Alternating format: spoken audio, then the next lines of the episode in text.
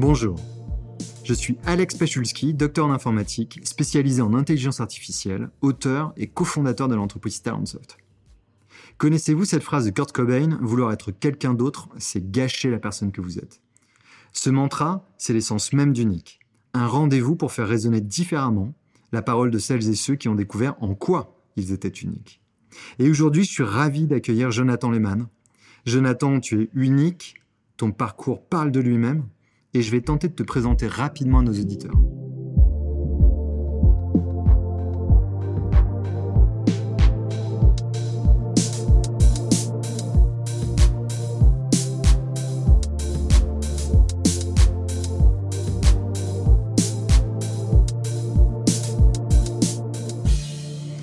Jeune Quadra, né à Paris d'un père californien et d'une mère parisienne, tu racontes dans ton livre Journal intime d'un touriste du bonheur ta première vie professionnelle à Wall Street comme avocat d'affaires. Un rêve devenu prison dorée, dont tu as réussi à t'échapper avant de trouver ta part de bonheur et l'envie folle de la partager. Aujourd'hui, tu es auteur, conférencier, blogueur sur les réseaux sociaux, 200 000 followers, start-upper, créateur d'une appli. Tu enseignes aussi la méditation et surtout tu pourfends la tyrannie du mental et son lot de pensées toxiques. Tes méditations guidées sont suivies par des centaines de milliers de personnes et ton premier livre, Journal intime d'un touriste du bonheur, a rencontré un large public avec plus de 40 000 exemplaires vendus. Tu viens de publier Les Antisèches du bonheur, qui rencontrent déjà un incroyable succès. Jonathan, de quoi tu rêvais quand tu étais petit? C'était d'être avocat C'était de travailler aux US C'était quoi? C'était d'avoir du succès. C'était d'avoir du pouvoir. C'était, euh, je, rêvais ce que je voyais dans la culture populaire. Euh, à la maison, on regardait Dallas et Dynasty.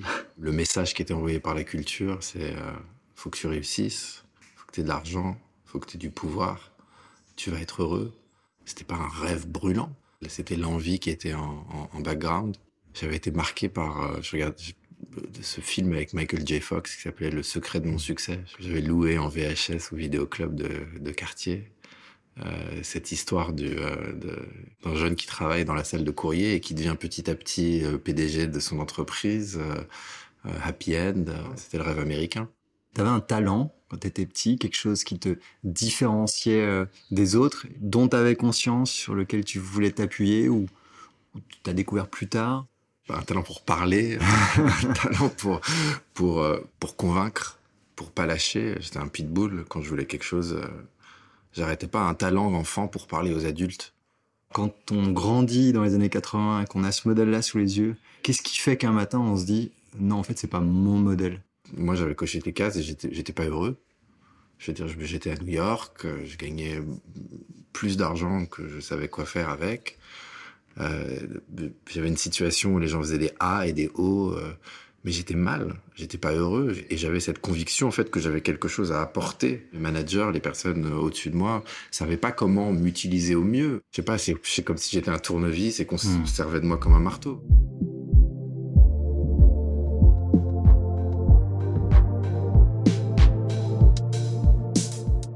Moi, ce qui me passionne, c'est hmm. qu'est-ce qui fait que toi, euh, tu t'es dit, je vais le faire? Tu eu peur Je crois qu'il n'y a pas de magie euh, sans peur et sans dépasser euh, euh, ses, peurs. Mes deux parents étaient avocats à la base et ils ont tous les deux arrêté. Mon père pour être entrepreneur, ma mère pour être artiste. Et j'ai vu mon père créer toutes sortes de, boîtes, s'amuser. Et, et moi, j'étais dans des rails. J'avais l'impression que j'avais pas le courage de d'essayer de, faire quelque chose, d'être à mon compte. Euh, c'était c'était ma problématique. Euh, la façon, en tout cas, dont, j'y pensais, c'était est-ce que je vais avoir les couilles mmh. de quitter ça, de, de partir, parce que je savais qu'il allait falloir que je le fasse un jour, mais j'étais comme dans une prison dorée. Mais depuis le début, je savais que c'était pas pour moi. Ce qui a été vraiment le déclic, c'est que mon père est tombé malade, diagnostiqué d'une euh, maladie cousine d'Alzheimer, qui a annoncé le début de la fin. Et, ça, ça a été un vrai électrochoc pour moi. là, je me suis, j'ai vu qu'il que, y allait avoir une fin pour lui, pour moi. En fait, ce que tu dis, c'est qu'à un moment donné, tu as conscience qu'on n'est pas éternel. Tu étais en train de gâcher un peu qui tu étais. Je sentais que j'avais un potentiel créatif fort.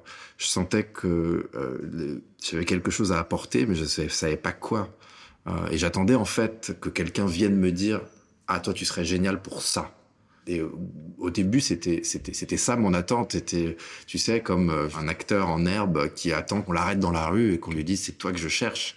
Et, c'était ça. Et j'ai mis du temps à comprendre que c'était moi qui allais devoir façonner ce que ce que j'allais faire en essayant des choses, en plantant. Et ça a été ça le process.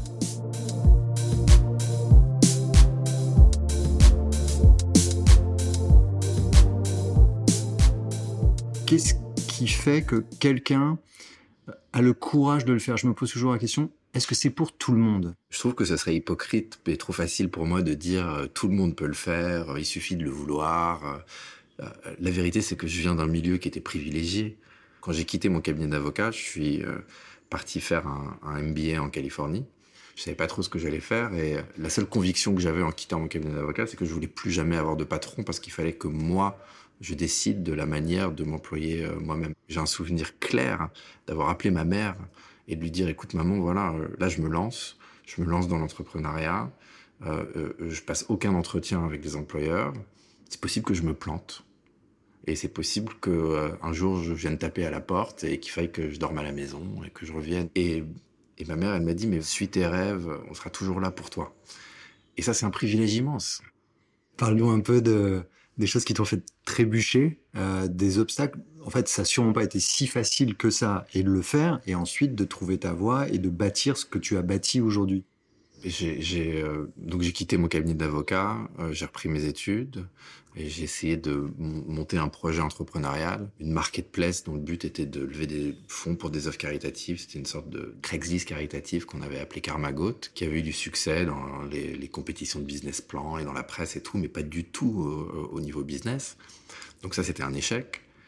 Quand cet échec a commencé à s'avérer, c'est là que j'ai commencé à découvrir ce qu'on peut appeler euh, le développement personnel, euh, j'ai découvert une nouvelle forme de spiritualité. J'ai compris à ce moment-là que ma vie, ça allait être ça. Il y a une sorte de clarté.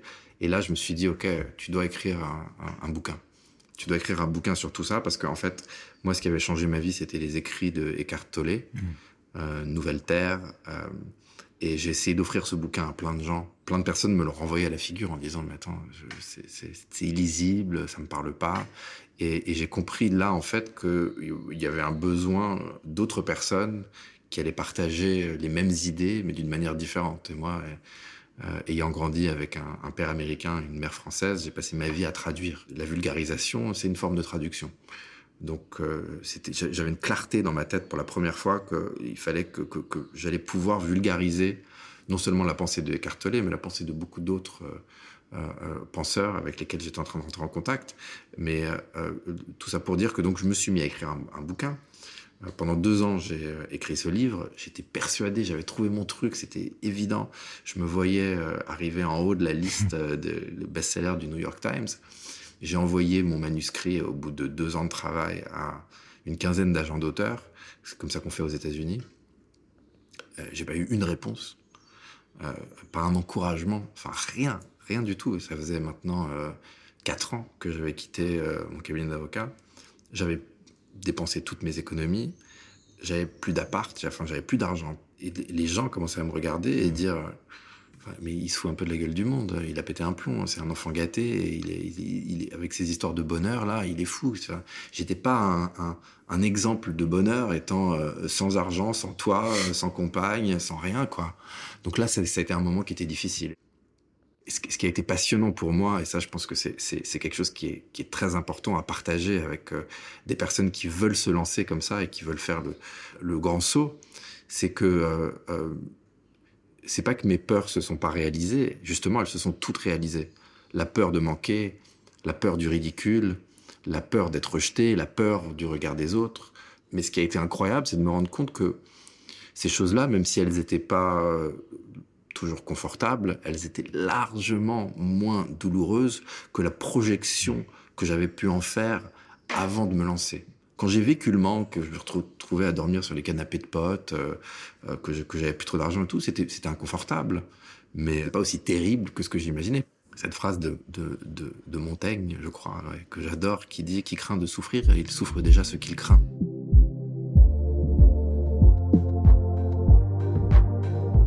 crois qu'il y a des moments où on peut tout tenter et puis des moments où on est obligé de se rétracter un peu? Bien choisir son moment, c'est important. Je ne sais pas si je ressens qu'il y a quelque chose de particulier euh, de façon euh, globale par rapport à l'époque.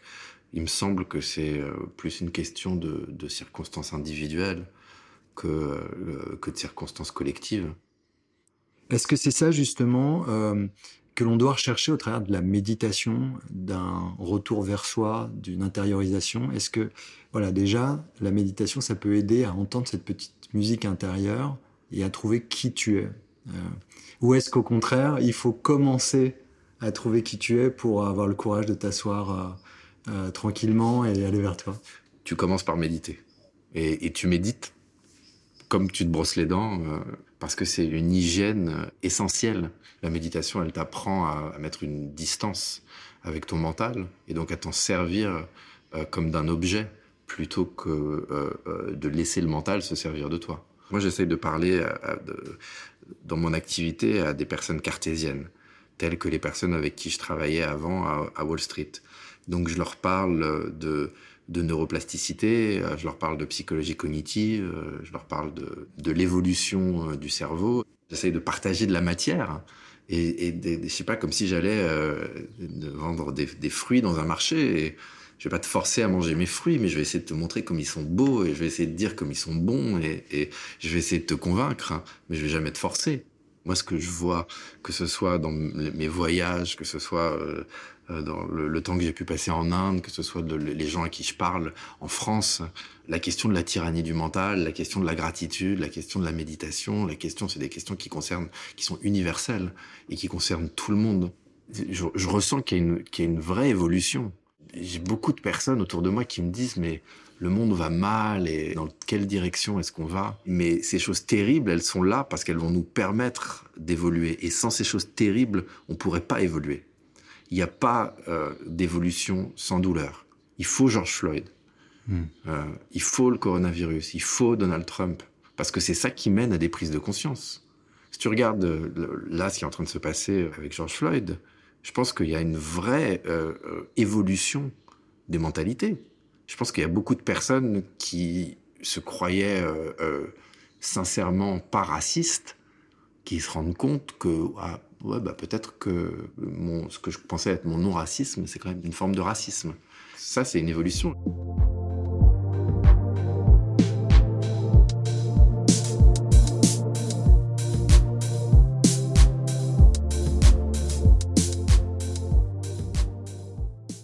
Peu de ça, la tyrannie du mental. C'est laisser passer ou c'est choisir de mettre un personnage plus en avant qui est la personne que tu as envie de devenir? Ne pas céder à la tyrannie du mental, c'est euh, euh, avoir le courage d'être la personne que tu as envie d'être. Le, le, le, le, terme de personnage, il me fait penser au masque. Mm -hmm. euh, et, euh, et, je suis suspicieux de ça parce qu'on vit tous derrière nos masques. Moi, tu vois, là, je porte le masque de mec cool, de, de, de mec euh, qui a des choses à partager, qui a, qui a envie de répandre l'amour et tout. Mais ça, c'est un, un masque. Euh, derrière ce masque, il y a mon moi inférieur euh, euh, mon moi inférieur, c'est euh, mon égoïsme, mon narcissisme, ma mégalomanie, mon ambition, toutes ces choses qui sont là, qui sont là en moi, qui sont là en toi, qui sont là en chacun d'entre nous. Le masque, il vient, il vient couvrir ça. Je pense que la voie méditative et la voie spirituelle, elle t'apprend à mettre le masque de côté et à dire, t'as du narcissisme et alors, t'es matérialiste et alors t'es colérique, embrasse ça, accepte-le, parce que c'est la seule manière, si tu l'acceptes en toi, de pouvoir l'accepter chez les autres. Sinon, si tu l'acceptes pas en toi, tu vas constamment pointer les gens du doigt. Est-ce que tu crois que justement, quand on est énervé par des gens, parce qu'il y a des gens qui nous énervent plus que d'autres, c'est le signal de ce qui résonne avec nous et c'est le panneau indicateur pour le coup de ce que l'on a qu'on veut pas voir. Tout le monde est un miroir. Tout est un miroir tu, tu peux pas connaître qui que ce soit autre que ce qu'il y a en toi. Et évidemment, le, le, les gens qui nous énervent le plus, souvent, c'est ceux qui nous ressemblent le plus. Ce qu'on n'accepte pas chez l'autre, c'est en général ce qu'on n'accepte pas en nous-mêmes.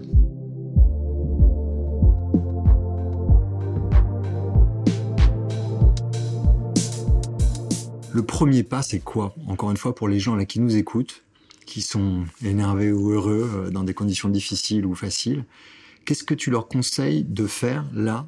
Il, faut, comprendre ce que ça veut dire l'amour de soi. Je pense que c'est la, clé. Il faut, il faut comprendre ce que c'est que la posture de s'aimer soi-même et d'accepter euh, sa part d'eau, mais surtout, il faut pratiquer l'amour de soi.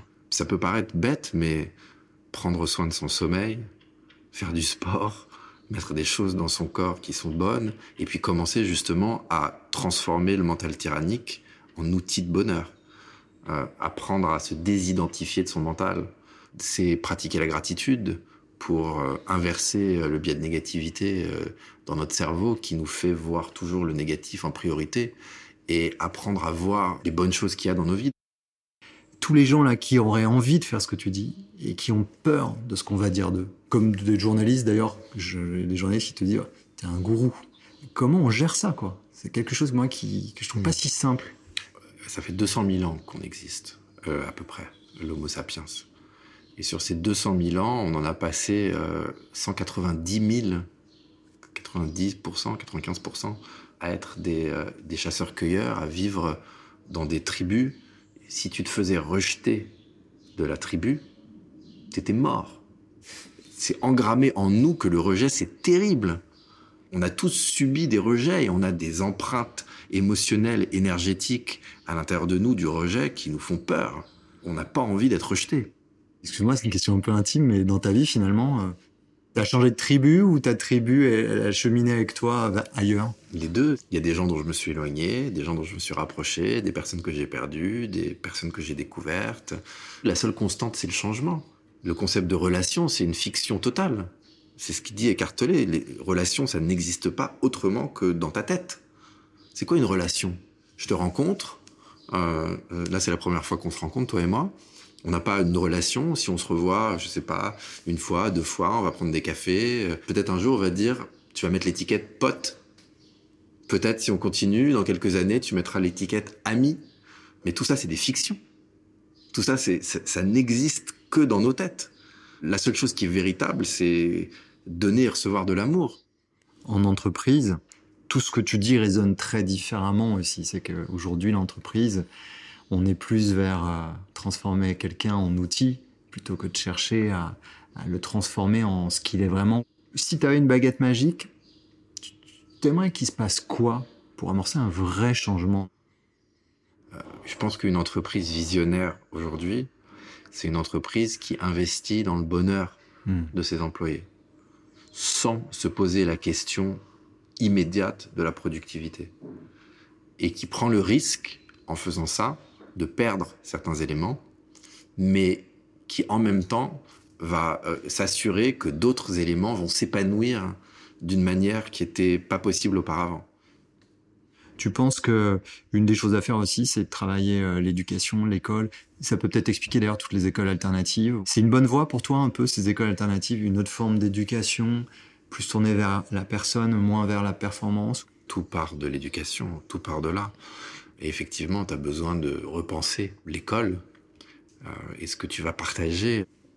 J'ai appris l'agriculture en Côte d'Ivoire, les, Mérovingiens, les Carolingiens, j'ai appris des dates de bataille. Il y a tellement de choses basiques, essentielles, que, que j'ai jamais apprises. Moi, c'est pour ça que j'ai créé avec l'équipe des Antisèches des kits de méditation pour les écoles pour introduire la pratique de la méditation à l'école, pour justement apprendre à développer des choses qui sont essentielles, parle d'écoute, qu'on parle d'empathie, qu'on parle de compassion, que ces concepts-là ils soient introduits dès le plus jeune âge.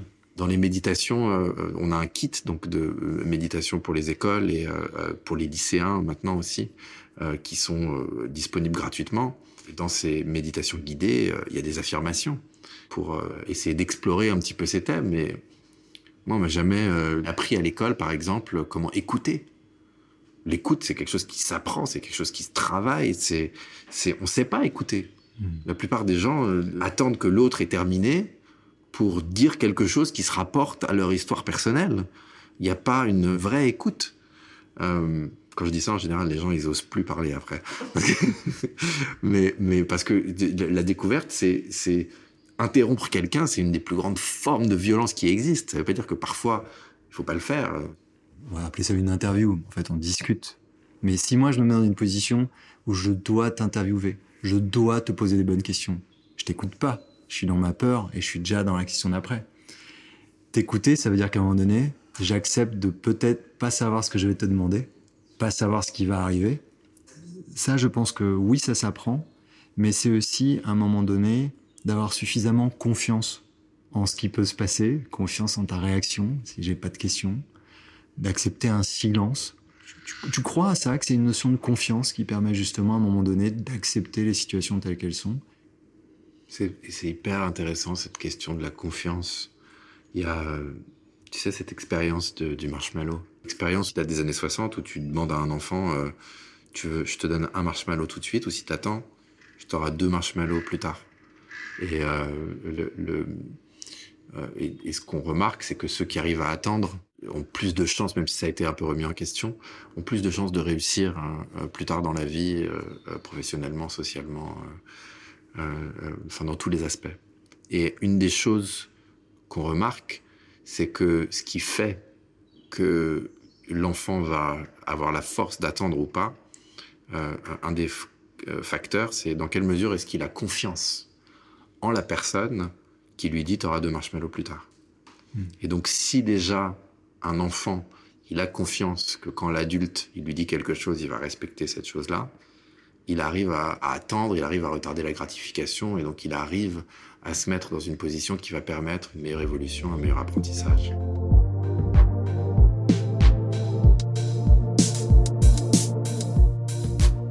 Et je vais te poser finalement une dernière question qui est peut-être là la, question la plus importante de toutes celles qu'on on a parcouru ensemble, c'est finalement, tu as le sentiment aujourd'hui d'être vraiment la personne que tu es profondément dans ta couche la plus haute ou la plus basse, sans ton exception, où tu, où tu penses que tu as encore du chemin pour devenir celui que tu es vraiment?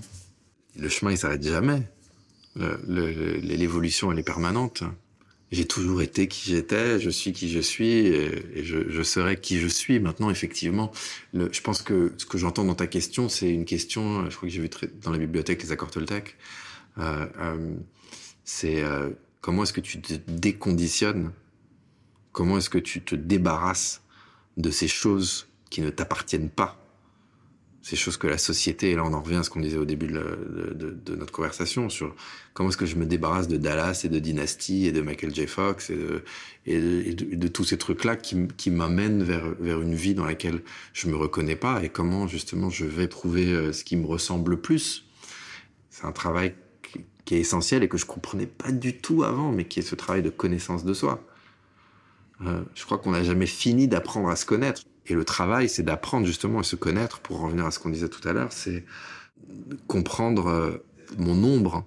Je pense que ce travail de l'ombre, c'est une des choses les, les, les plus importantes pour justement arriver à, à, évoluer et euh, à devenir une, une, version plus juste et, et, meilleure de qui on est. Et dans tous ces habits et conditionnements dont tu as essayé de te débarrasser, tu t'es débarrassé, il y en a un qui te colle un peu plus à la peau et qui te donne du fil à retordre J'ai toujours eu un problème avec l'addiction. Euh, comme beaucoup de gens, hein, mais euh, je suis, euh, je suis, je suis quelqu'un de nature très addict à tout. L'addiction, c'est une peur, c'est une incapacité à la présence, c'est quelque part c'est une erreur du cerveau, mais c'est une erreur que tu arrêtes pas de commettre. Aujourd'hui, ça, c'est un, un, ça reste un challenge pour moi. Euh, même si bien sûr aujourd'hui mes addictions elles se sont transformées. Et pour moi un autre challenge, je crois, c'est, euh, c'est, euh, mais là on rentre dans quelque chose de très personnel, mais euh, mais euh, non c'est l'intimité, parce que justement l'intimité elle te fait, elle fait ressortir ton ombre. Et quand tu rentres dans une intimité de couple par exemple, où là il y a vraiment toutes tes parts d'ombre, tu peux pas les cacher. Tu peux mettre le masque comme tu veux, l'autre il sait, l'autre il voit, on sait. Donc ça, ça reste un de mes gros chantiers. Qu'est-ce que je peux te souhaiter justement pour que ce chantier t'arrive à le, à le terminer euh, comme tu le souhaites? Déjà, de, tu peux me souhaiter de jamais le terminer, le chantier. Euh, de toujours continuer à essayer de, de le rendre plus beau. Ce sera une belle conclusion de cette discussion. Merci mille fois, Jonathan. Ah, merci à toi, Alexandre. Pas pour toi, moi, je me sens mieux maintenant qu'au début de l'interview, donc j'imagine qu'on on était sur le bon chemin. Le voyage d'aujourd'hui s'achève, mais c'est un autre voyage qui commence, le vôtre. Alors, qui voulez-vous être?